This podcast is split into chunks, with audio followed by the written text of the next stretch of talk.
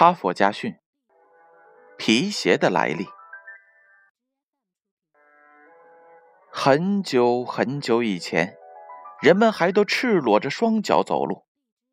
有一位国王外出，经过了一个偏远的乡间，乡间的路面崎岖不平，而且有很多碎石头，刺得国王的脚又痛又麻。回到王宫后，他下了一道命令，将国内的所有路都铺上一层牛皮。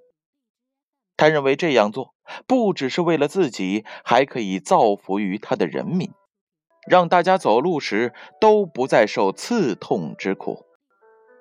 但即使杀尽国内所有的牛，也筹集不到足够的皮革，而所花费的金钱、动用的人力，更不知多少。虽然根本做不到，甚至相当愚蠢，但因为是国王的命令。大家只能是暗自叹息。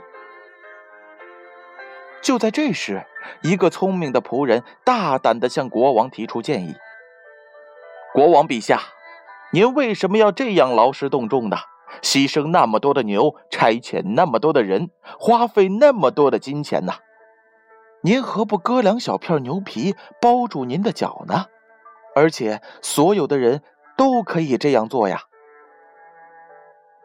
国王听了很惊讶，他仔细一想，立刻收回了成命，采用了仆人的建议。于是世界上就有了皮鞋这种东西。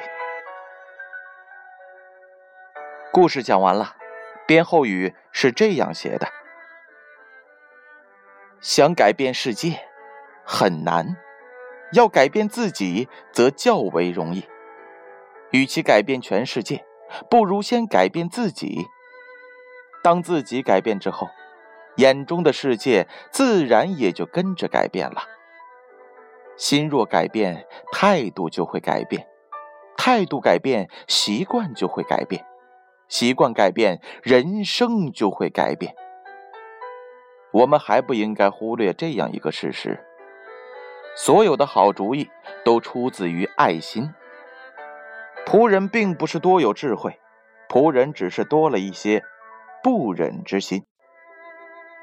他不是为国王画策，而是为牛，为天下苍生。哈佛家训，建勋叔叔与大家共勉。